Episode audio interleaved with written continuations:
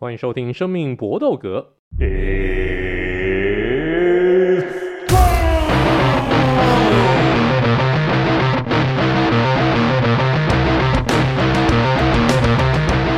们的 p o d c a s 专注在 UFC 和综合格斗上面，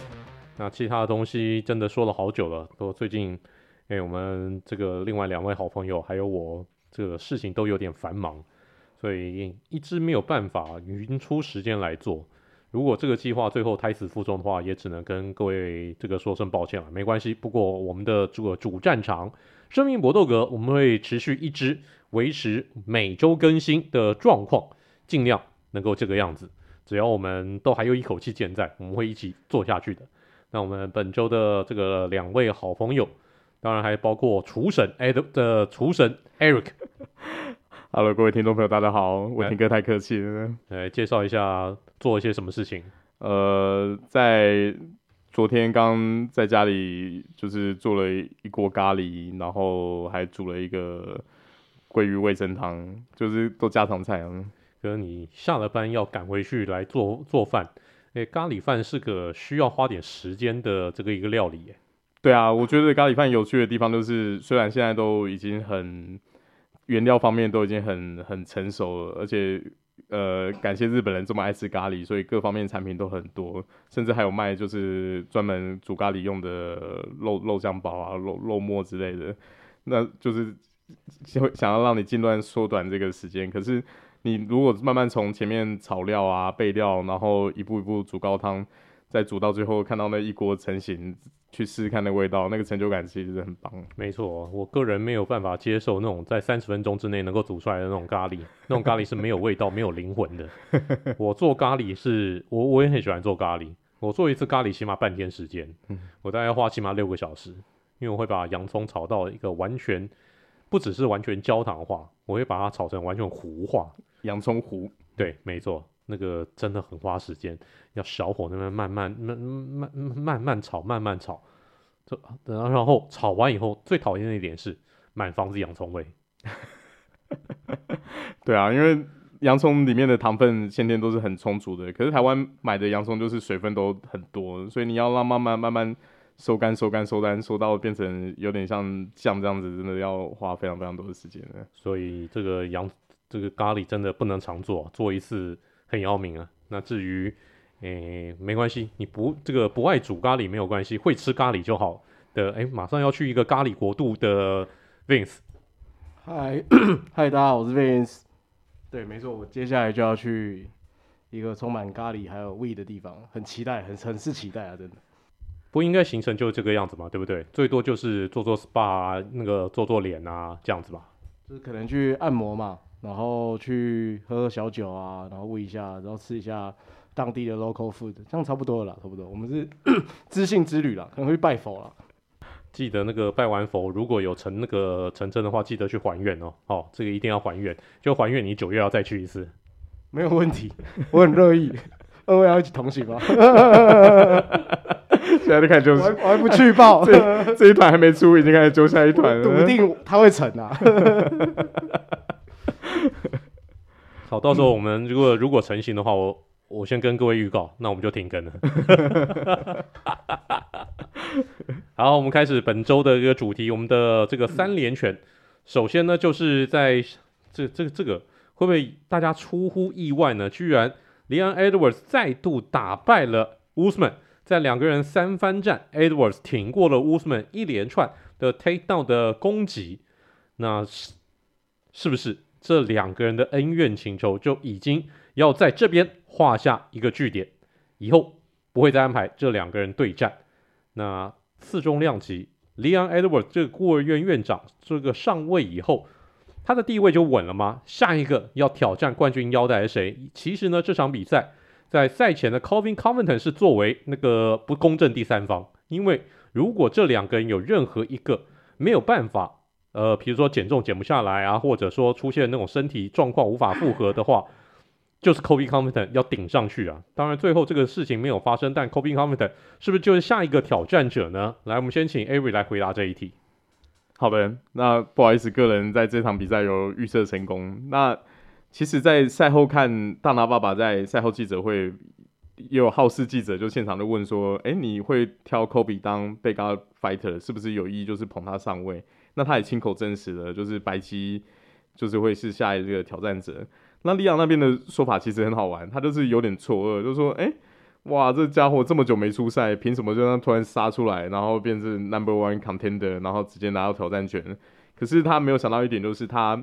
自己并不是。一个已经成熟的冠军，然后有办法去跟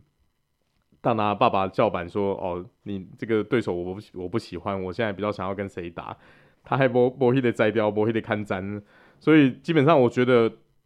当他会会在把握呃那个赛后记者会的时候讲出这个 match up，我觉得就是八九不离十，大概就是会照这样安排。那我觉得就算。量私心啦，他一定也想要说这个位置可以坐久一点，这个腰带可以拿久一点，所以一定想要打一些有名气，可是又不会难吞的。那综合现在轻呃重量级上看一看，就是马斯比斗嘛，就是你不不会吞不下去，可是你又哎、觉得说又又又比较好炒新闻的，毕竟还还是有一个已经不知道消失到哪里去的 B B N F 腰带在那边，所以所以我觉得。现在就是由不得你说不，下一场比赛应该还是会就是有白鸡牌跟他打，而且我觉得蛮有可能的时间应该是会在七月的时候，因为因为科比在接受访问的时候他已经有讲了，他想要在那个他们自己国庆假日的时候出赛，然后安排这场比赛，所以我觉得七月到七月中是蛮有可能的时间。那这样看起来好像 Covington 的一个牌子甚至比 Leon Edwards 还大，就是要看。这个比赛时间要按照 Covington 挑的这个日子来打，也倒也不是这样讲，我觉得就是顺势而为啦。因为，因因为呃，就 Leon Edwards 来讲，他以前在还没上位之前，他就雇了院院长嘛。可是你上位以后，哎、也也是算有稍微捧一下。这次还是在英国他自己的主场 O2 Arena，然后以票房来看，其实英国的观众说实在也蛮蛮给力的，整体。赛事的现场售票跟 paper View 的销售状况应该都还蛮不错，只是比较重点的是说，你你现在参考后面的选手，到底谁跟他打起来是比较好操作？白大拿，我说实在，我我当然他的确有一些很讨厌的选手，可是终究来看，我觉得他还是一个比较唯利是图啦。他终究这个 Match Up 还是会想办法说，到底有没有炒出话题，有没有办法让大家。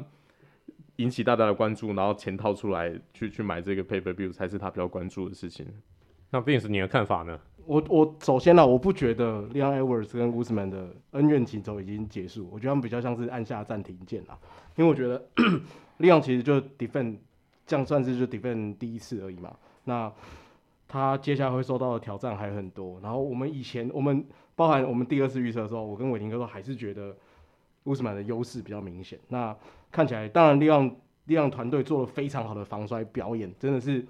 完完全全我们想象得到的招数都被他防下来了，就是这一点是要给利昂利昂 Edwards 的团队一个很 big big shout out。可是我自己还是觉得就是好看就是这样嘛。其实乌斯曼一开始我们都认为他只会击，到后来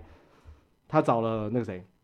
美国的那个教练 Trevor Wittman，Trevor Wittman，他的拳击是有大幅精进。那我自己觉得他接下来就是一定会在修炼，然后一定会再上去，因为他的身体硬件跟他的体能已经摆在那边了嘛。那我觉得他们比较像是按下暂停键。然后你说下一场下一个是不是对到轮到 Kobe？我觉得是。一来是虽然说 Leon Edwards 在英国的票房非常好，可是我自己觉得，就像刚刚 Eric 讲，大拿是一个唯利是图人、商人嘛。我其实还是希望美国冠军呐。而且，Covington 很会炒啊，这是事实。目前重量级曾经一个很会炒、很会卖的人已经下去了，就是 Masvidal。其实，所以我自己会觉得，包含接下来下面那些排名那几个选手，我都会觉得可能都还差一点啦。所以我我自己是觉得，接下来一定会是 Covington。然后，而且我觉得会以 Covington 的想法为优先，然后看去验一验他是不是真货了。哦，这是比较期待把他拉下来了，这样就真的是。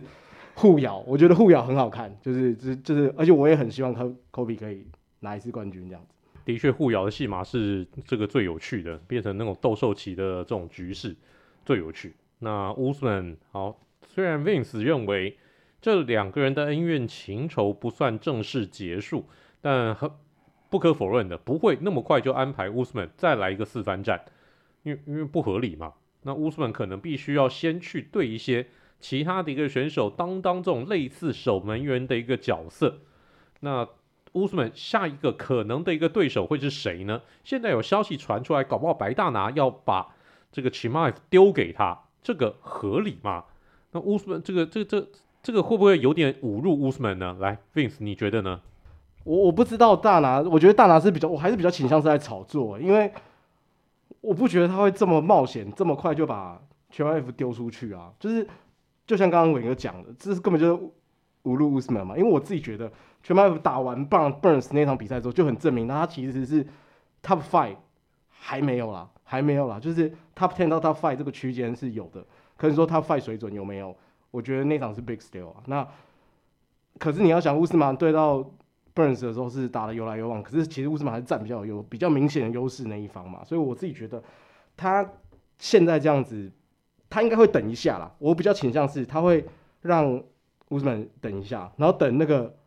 Romanov 跟那个穆哈马，因为我刚刚放出看到他们新闻也放出来说这两个要打了嘛，然后 Romanov 的那个粉丝还疯狂去干掉说穆哈马你他妈是谁？因为他就是默默爬上来，可是他并没有什么，他追踪人数非常少嘛。那 Romanov 目前打出来，他妈每一场都是把对方 KO 掉啊，所以我自己觉得有没有可能去排出一个出乎我们意料的选择？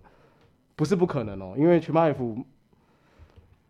可能还要再等等，甚至是会不会 Romanov 先跟全马友打完之后，这这两个人是谁打完之后再去再去排？我自己不会觉得为什么会排的这么早，我觉得让他等一下，我比较倾向是这样。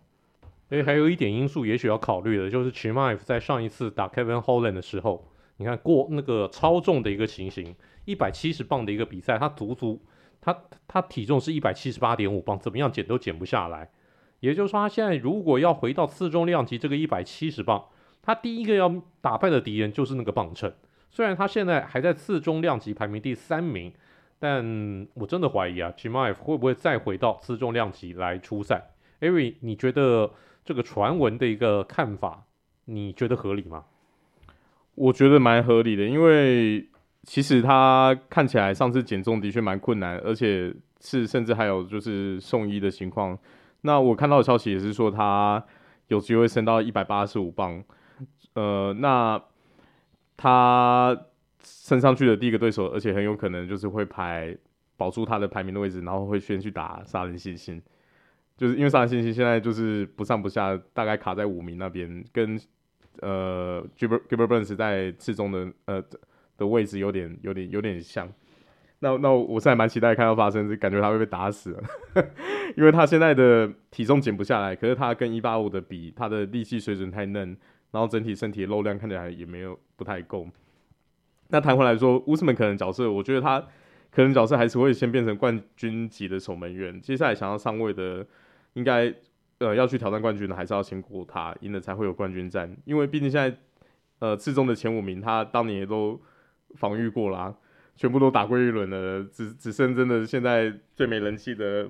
穆哈马还没还没对到过，可是其他的全部都都都清过了，他也是。足足防卫了没有啊，就 Chimaev 啊，对啊，对啊。可是 Chimaev 我我我是觉得他一七零应该是打不下去，他他应该是会会直接升量级的。嗯，那那所以像 Vince 刚才讲的那个呃，穆哈马对 Romanov 对 Romanov，对，我觉得那场是有可能会发生。嗯嗯，这个 matchup 比较比较有机会，比较合，听起来是比较合理吼，就是为了下一个阶段的挑战者在做准备。OK，嗯，所以这场比赛很有可能这个 Romanov 跟这个 Belal Muhammad 的比赛赢的人，搞不好就是下一个 Leon Edwards 的挑战者。但我觉得，如果这两个人拼出一个胜负的话，他也许就不用过乌斯曼那一关了，嗯，他可以直接就上去了。那乌斯曼变成。他也变得有点尴尬，因为你不可能让他待，让他一等等一年吧？那他这样排名就一定会就会再往下。那你所以现在就真的是麻烦，因为你你想看他如果往下两个进的要打的话，他再去打 Burns 也没什么意义，打打过了嘛，而且很压倒性的 KO 了。所以现在就是比较好的比较好的走向，白纳的心里想的一定就还是说后面有谁有机会是可以上位。然后慢慢慢慢推推上来，准准备要要要要要上去了，有机会才拿这些老将去验货。因为我觉得为什么比较尴尬的点是说，虽然一生横练筋骨，可是毕竟现在也三十五岁了。那三十五岁对格斗选手来说，还是算是一个蛮大的关卡。呃呃，尤其这场比赛看得出来，他过往必胜策略搞基都已经没有那么有优势了。所以，所以你也可以看得出来，他其实在呃第三回合以后，在整体体能下滑，还有前面被下段扫踢蹂躏过后，他搞基没办法成功以后，其实自己整体的其他策略执行也也没有很。我觉得也没有很确实啊，就是他打到是感觉是有点有点慌掉了。那你你站立打列维斯艾德沃斯打这种反击拳的节奏，他也讨不到什么便宜。所以我觉得就现在看来真的是有尴尬的，对啊，就就就真的是慢慢的会退上守门员的角色。所以这也是只闻新人笑，不闻旧人哭啊。这个乌斯曼好，这这这已经。这当了三年左右的一个冠军，嗯，结果一旦输掉冠军以后，马上就变成嗯，想想破头不知道该派他来打谁的这样子的一个阶段，也真的相当的凄凉。好，我们就看 UFC 对于乌斯曼接下来的安排是什么。我们接下来第三个主题，我们的第三拳，在上一次数字赛的转播当中，UFC 宣布 Anderson Silva The Spider 蜘蛛先生。将会在今年夏天进入到 UFC 的名人堂，是进入到 Pioneer Way，进入到这个先锋馆来加以，就是等于 Enshrine，就是把它造神了。这个进入到名人堂，那 Anderson Silva 到底有多可怕？是不是史上的 GOAT？是不是史上最伟大的选手？GOAT 这个话题永远吵不完。来，我们先请 Vince 来发表一下你对 Anderson Silva 的一个看法。我们我我们尽情所能的吹捧 Anderson Silva 一下。他最详细的吹捧，我大家可以留给伟英哥跟跟 Eric，因为我记得我们之前某一集在讨论 GOAT 的时候，我记得伟英哥选的 GOAT 就是 Anderson Silva。那其实大家去查他的很多，就是随便去看一下他的生涯，不管在各一个联盟啦，除了最近之前去打那个职业拳击，他是为了要赚钱之外。我们撇开不说，可是不管他在在综合格斗任何一个赛场上，他都是非常非常优秀的一个选手。然后更别提他加入 UFC 的时候，他已经有点年纪了。他零六年加入 UFC，然后同年十月就拿到重量级冠军，然后十六连胜，十次防卫成功，然后一直到输给 Chris w i d m a n 那那一脚，对，那个那个他的脚就前面那个胫骨，那。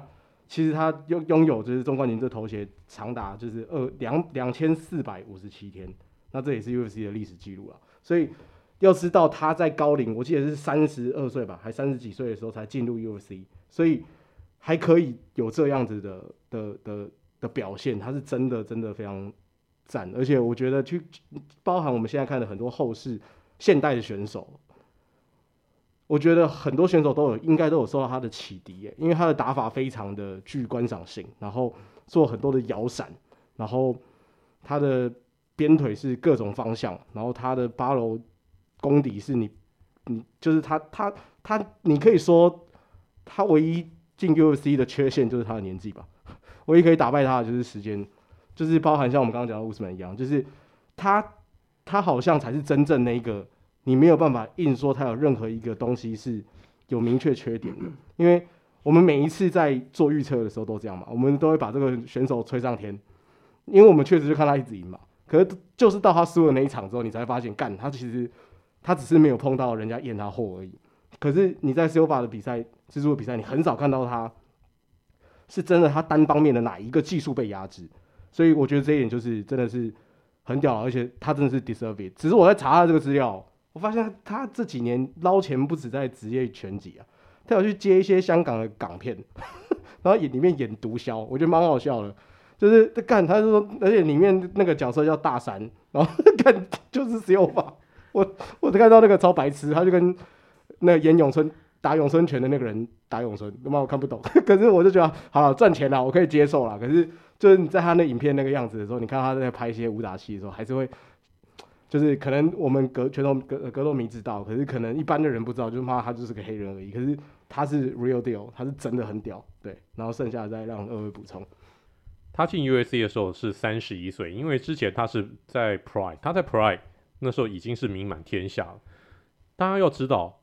当初在两千在二十一世纪初期时候的 USC 不是现在这个光景啊，那个时候 Pride 的一个强度比 USC 要来的强，所以他能够在 Pride 称霸。后来主要是 Pride 自己出现财务上面的问题，他才会转到美国来发展的。那好，来我们接下来请 Ari 再来再来再来讲一讲你心目当中的 Anderson Silva。我对 Anderson Silva 的印象也是他自己个人，我觉得他。一一一直以来就是算是 NA 这个运动的代表，因为他就是可以隐恶扬善嘛，发挥自己身材的优势，然后走出一个独特的风格。在从以前到现在这几个年代的选手，最能够代表 NA 的综合风格一一位就是他，然后另外一位我觉得就是 GSP，都各自找到最适合自己的身体素质，然后最能发挥自己优势的打法。那在场上的应变跟策略也都非常非常非常成功。那伟霆哥刚才提到他在日本的呃生涯其实也很长，他零一年的时候就进军日本了，然后第一次出战是其实不是还不是 Pride 是 Shooto 就另外一个联盟。那他的首战就便击败日本拳手加藤铁史，然后马上就让日本观众知道说，哎、这个巴西的手长脚长的拳手其实很强。那同年的八月，就二零二二零零一年八月，Silva 就得到挑战权去挑战当时的 Shooto 冠军樱井树人，然后也成功夺下 Shooto 重量级腰带。那从此以后，他就整整个声名大噪，才有机会再转到 Pride。那在 Pride 的时候，其实他当在 Pride 的时期，呃，他是整个综合生涯战绩是九胜一败，然后那时候其实已经也有一一后来在。UFC 很常用的技术的雏形，包含说飞膝啊，然后还有各种的华丽的移位。可是他当时的打法其实比较偏偏向主动进攻的，主动进攻的，以他的那个身材的重心，有时候就是，而且他其实那时候侵略性还蛮强的，有时候是是蛮常去做下潜或者是去 clinch 的动作。那常常也会遇到一些身材比较 A 吨的选手，像 Wanderlei Silva。其他那一类的，他其实蛮常会反而被飞膝，或者是被其他的其他的踢击击中，所以他那时候还不是完全体。然后后来在输输了几次以后，真正生涯转捩点是那个我们之前也提过的牛头牛头人 Antonio Nogueira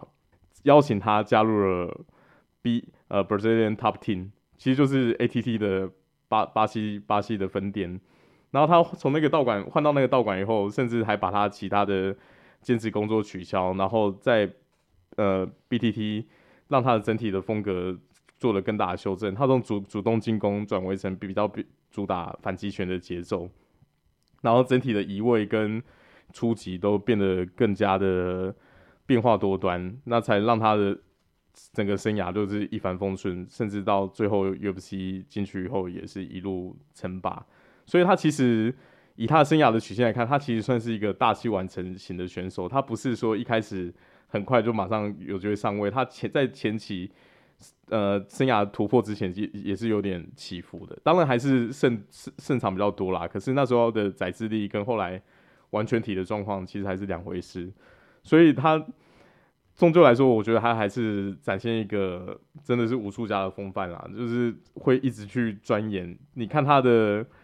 学过的武术的派别，你就会发现说，哦，真的是有够华丽，柔术、泰拳、卡波埃拉，然后其他打击技、空手道、拳击，各各种各门各派，真的是有机会学就学。他他所学过的技术，都慢慢的融合到自己身上，变成一个最完整、最圆满的结果。这是他，我觉得是带给后后人最大的贡献。那他现在自己还开了一个泰拳学校，专门呢在锻炼。训练出巴西下一代的这个选手，我们这几天在赞叹经典赛当中大谷翔平的一个表现。其实 Anderson Silva 就有点像大谷那种双刀流。呃，大部分的一个职业格斗选手其实都会练站立技跟擒技，嗯，但其实 Anderson Silva 他就是能够把这两项技这个技术呢都发挥到满点。这个就这这这个除了大谷翔平以外，还有谁能够办得到？他有巴西柔，他有巴西柔术的黑带，但。他基本上巴西柔术是他拿来做来一些诶诱敌用的，或者说他脱困用的。基本上他他史上最伟大的一战，我个人是觉得是他跟 c h e l s o n 的那一战，他被 Chael Sonnen 虐了四个回合，然后最后眼看要输了，Chael Sonnen 已经是这个把他摁在地上这样一阵暴打了，在比赛剩下最后不到一分钟的时候，突然被 Anderson Silva 抓到一个 triangle，就是那个 triangle 让 Chael Sonnen 整个就就整个吓呆了，我已经足足领先你的四回四回合多了，怎么到最后会输在你这一招呢？那安德森那只不过是安德森 Silva 生涯的第三次降服胜，也是最后一次。但他的一个巴西柔术其实也是也是这个点到顶级的一个技巧，那更不用说他的各种战力技了。你看他的比赛当中有各种的一个这种战力技的一个技巧，空手道他也踢得出来。大家都记得他这个踢倒 Vitor Belfort 的那个前前蹬腿，前蹬腿那个就是典型空手道的一个三日月踢。嗯，然后还有包，然后他泰拳，嗯，技巧也是点到满。跆拳道技巧点到满，拳击的一个技巧点到满，基本上这他真的就是一个舞池，所有的一个技术呢都都是都是最顶尖的。我们以后也许没有办法再看到这种类型的一个选手，这个这个实在是有点夸张，因为我我我就我起码就我的一个印象，我真的想不到是第二个像 Anderson Silva 这么全面的一个选手。因为你你觉得有吗？可以跟他拿出来 P D，就大概就 GSP 啊。但我觉得 GSP 的某些战力技，我觉得还是差 Anderson Silva 一点呢、欸。GSP 战力技比较偏空手道，空手道啊，对，对啊，对，对对，嗯，可是还是有一些自己发展出来，超人拳就是他比较 signature move，嗯嗯，对，就就还是还是有他自己的特色。不过的确不会没有像，我觉得是个个人的身体素质还有个性的关系，GSP 就不会有这么多的。也不会有像他那对，然后也不会像他有那么多那种挑衅动作、挑衅动作、摇摆那种动作。对对对对，哦、就是 style 不一样。对，没错，人家说这个哦，摇摆不都陪顾，但 Anderson Silva 真的摇摆很多年了，真的也厉害。嗯，respect。好，Anderson Silva 进名人堂，实至名归，早该进的。这个就是我们今天的生命搏斗格三连拳。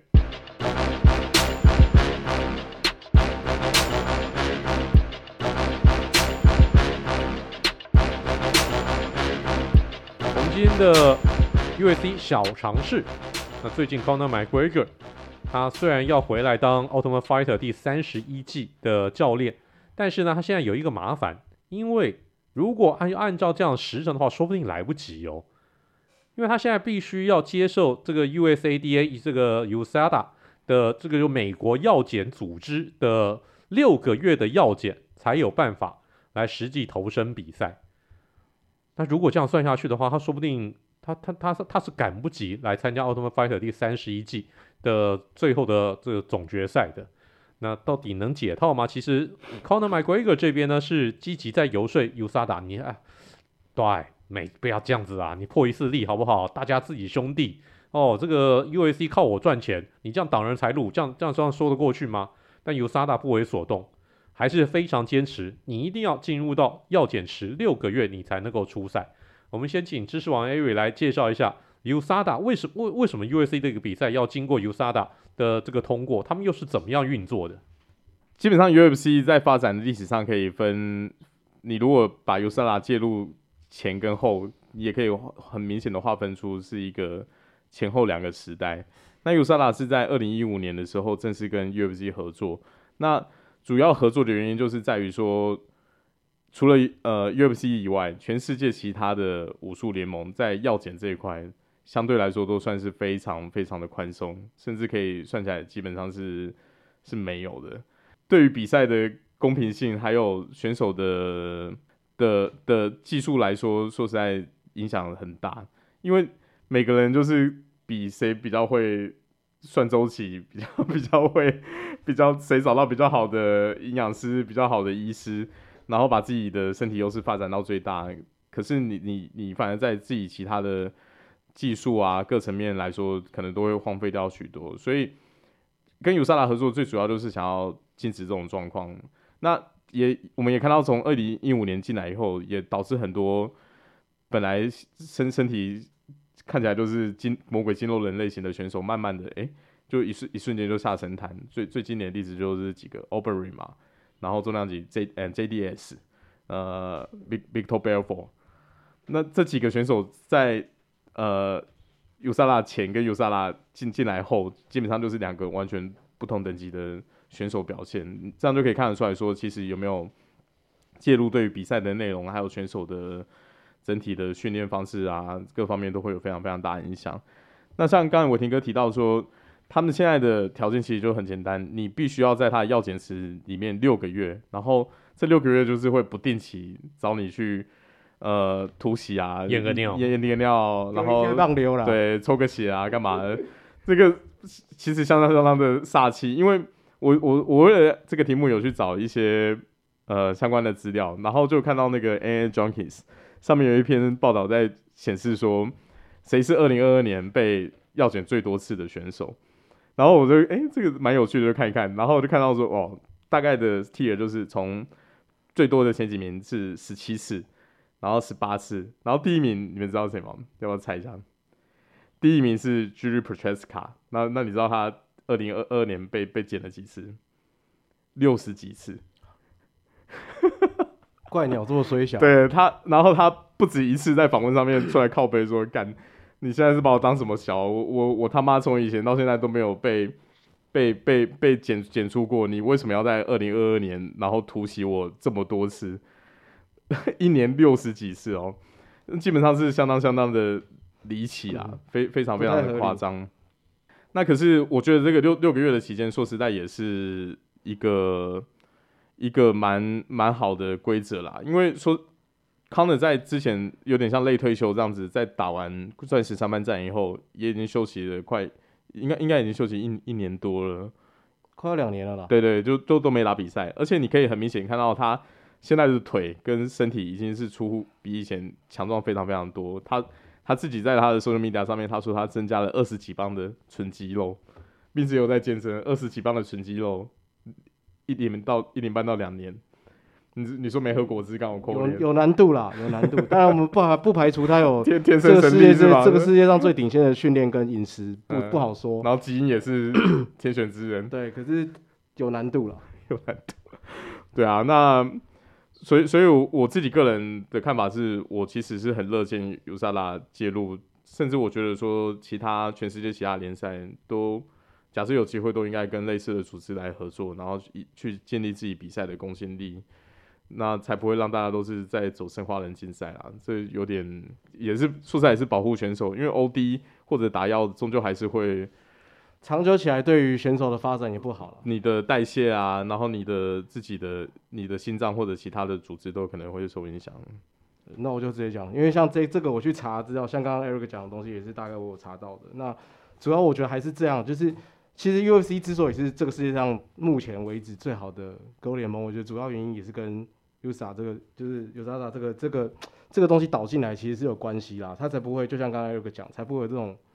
就是你是地球人打生化人的状态嘛。然后以前你看很多在引进这些东西的时候，很多地主选手，妈的，他就是就是比赛之前就松嘛，然后以前政府的那些单位各州又各自为政，所以其实他那个效率就很低落。一直到有这个东体系进来之后，才让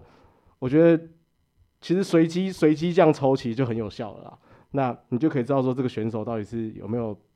其实我我觉得常常这样，我们我们在讲嘛，你光你操纵都已经很明显的优势，更何况是你是有吃药。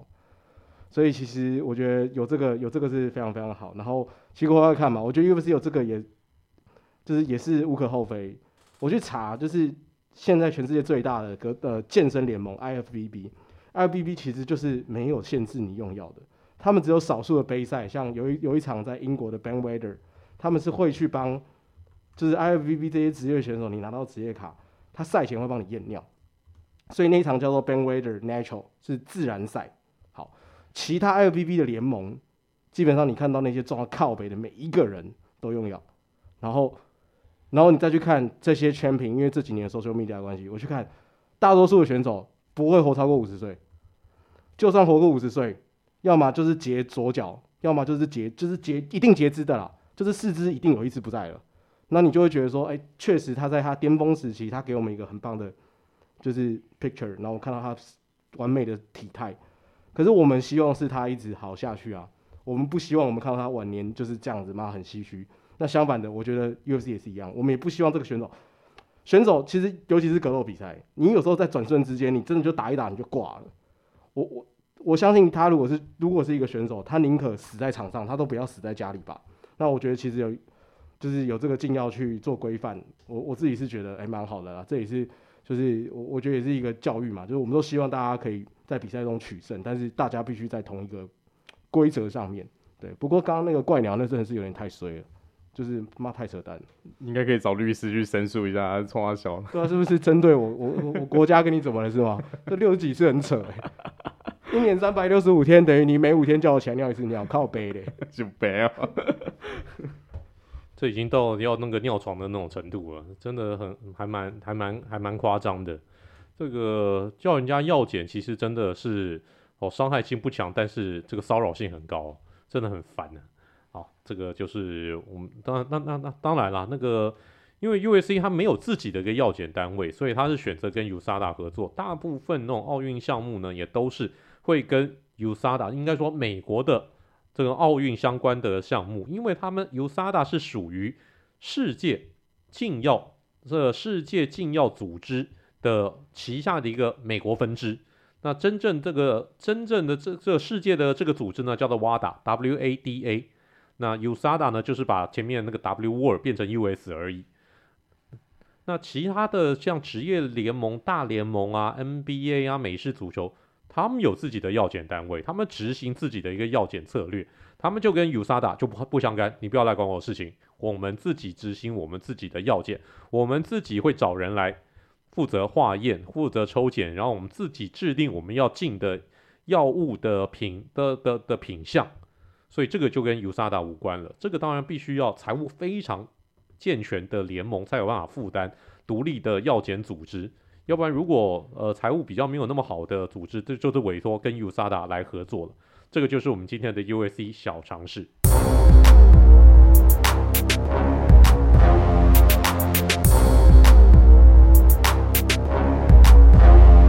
天的词曲只因天上有，我要来介绍一下。有在 QAC 二八六出场的这位选手叫做 Omar Morales，也许你没有听过他，不重要，重点是他的出场曲，他选用 New Metal 的一代天团 Core 这个乐团，他们的成名曲 Blind。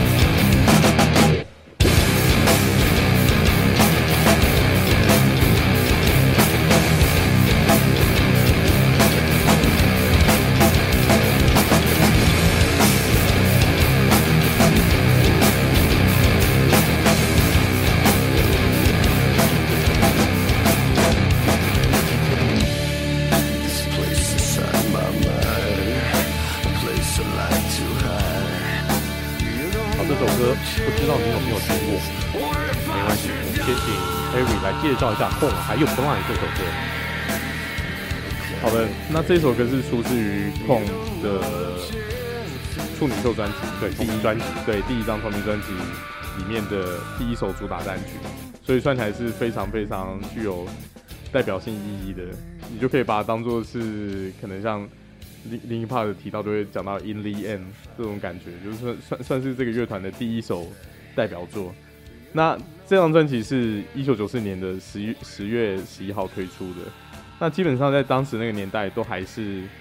呃没有没有人知道 New Metal 到底该定义成什么乐风。那个时候甚至还没有 New Metal 这个名词。对，呃，相关的那个介绍，各位听众有机会可以去听一看。我们之前有聊到一集 Manila Ice 的那一张走得太前面的专辑。那因为以美国摇滚乐的历史来说，九九零年到九五年，其实最风行、最风行的风格应该是 grunge。对对，那那个时候 grunge 是一代先学，就是 Nirvana 那个 Soundgarden 超脱乐团啊，对啊，音源乐团啊，啊，这些这些乐团，然后 Pearl Jam 啊，对对对对对，珍珠果酱，对，然后 Alice in Chains，全部都是西雅图那一块一一一一块出来的屌团。那这几个团，其实在当年当年就是引领风骚，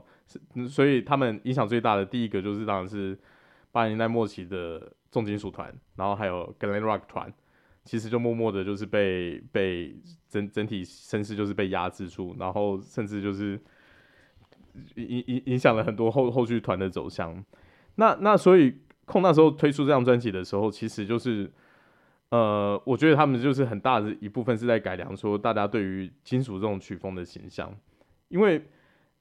你你光听他们的歌，会跟当当年风行的 thrash metal 那些其实都比较难想象，因为他的歌曲的 BPM 并没有这么快，BPM 甚至算慢的。对，可是他在编曲的时候的音效。是相当有特色的，他，我觉我觉得他们这个曲风也影响到后续，比如像九寸钉啊那类的工业摇滚，因为他们的取样的东西，还有鼓整体鼓声，甚至用的 bass 的效果器都非常非常有特色，然后再加上主唱的嗓音也是非常非常有有辨识度，那整体整体出来的效果就带让大家说有一种耳目一新的感觉，就是让大家知道说哦，原来金属乐。你不需要一定都强调速弹，强调说整体的速度感啊，然后你你的歌一定要漏漏等，一首歌要我要编个八分钟这八分钟，然后我中间要有三分钟的吉他 solo，对，我要两把吉他一直在那边对标，嗯，你还是可以诶、欸、做出很有金属味的专辑。那他们基本上在这张就是编制上面也是让大家就是蛮蛮有多印象。他虽然一直都没有说像有。DJ 的正式编制，可是他比如说在乐曲里面，他还是有用到一些像是 Scratch 的音效啊，然后甚至是电子效果器，然后其他的东西把它堆叠起来。那所以在推出的当年，其实评价在各家音乐媒体上面评价都非常非常好。O Music 给四四颗半颗星，然后摇滚杂志 Kerrang 四颗星，对，反正综合收收到的评价都非常非常棒，然后也成功打响控这个乐团的名号。然后也慢慢的才引领到后面，比如像后续的 Limp Bizkit 啊，然后 Deaf Ton 啊，然后其他 Linkin Park 这后续的那些我们大家所熟知的 New Metal 乐团，就慢慢的才就有有这个风潮才起来。所以所以它其实是一个在你整个乐曲曲风转转的演变上面是有一个承先启后的意义，是一个相当相当。经典的专辑，而且我觉得主唱的唱腔跟很多编制也影响到后续，比如像黑金啊、死金之类的，都都会有有你都可以听到他们的影子在。那这整张专辑其实其实以以现在的角度来看，相当相当扎实哦。整张专辑有六十五分钟，你你真的可以找来听听看。但六十五分钟，其实呃我有算过，嗯，其中有十分钟是他们故意空白，你们是要把那个。C C D 那个容量填满的意思吗？我也不知道为什么为什么要干这种事情，就其实没有音轨在。其实对，其没有，其实它那个音轨是有，嗯，它那个音轨是一直这样铺下去，可是就是没有声音哦，就是没有声音，一直到最后，嗯，剩下是三十秒的时候，啪，突然才有声音再出来，然后结束，有一个留白这样的，对，嗯，而且留一大留留一段好大的白，嗯，就是有点像看电影的彩蛋的概念吗？哦，那个那那个字幕跑很久，最后那个 credit 很长啊。对，没错。对啊，那这张真的，各位如果有机想听一看所谓 New Metal 的起源啊，是非常推荐大家可以找来听听看。他们创造一个风格，就是他们树立起一个差不多 New Metal 后来都会形成的一个传统，就是不吉他 solo，没有吉他 solo，大部分的 New Metal 乐团都是舍弃掉。吉他 solo 这一块，而且吉他的痛都是慢慢的，吉他的痛都会调的很 distortion，就是音墙啊，那对，对，没错，就，你仔细看他的那个乐谱的话，其实都是很多都是单音单音在在在播呢。再不然就是很，其实是相对比较简单的一些和弦。对啊，对啊，对啊，只是就跟演奏的难度跟跟 thrash metal 或者 speed metal 比起来，实在是差太多了。不过他们要，他们是很考验现场的那个那个呃音响工程师。因为他们的一个声音会比你，因为因为像这种 distortion，你一不好就变成噪音，就变白噪音，就，就不好想。对，没错，嗯，所以要当他们的柔底，其实还蛮辛苦的。来，Vince，你听过这首歌吗？你觉得印象怎么样？没有哎、欸，我只是一开始那个，因为我对这种音乐其实都是一直我们录节目我才慢慢听嘛。我只一开始觉得那个前奏实在是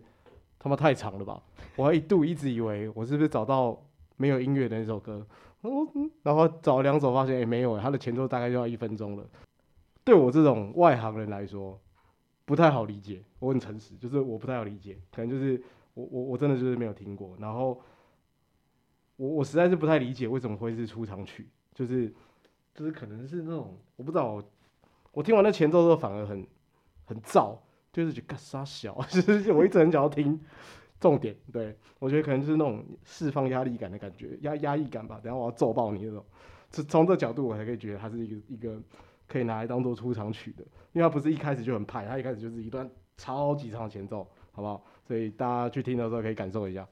就一开始蓄积能量，最后整个爆发出来，就有点像是你脸上的青春痘慢慢痒痒痒，然后最后破掉那种感觉。不过我第一次听到这首歌，其实那个时候我人在美国。然后打开 NTV 看到 Beavis and b a h e 这是我第一次听到 Korn 这首 Blind 这首歌。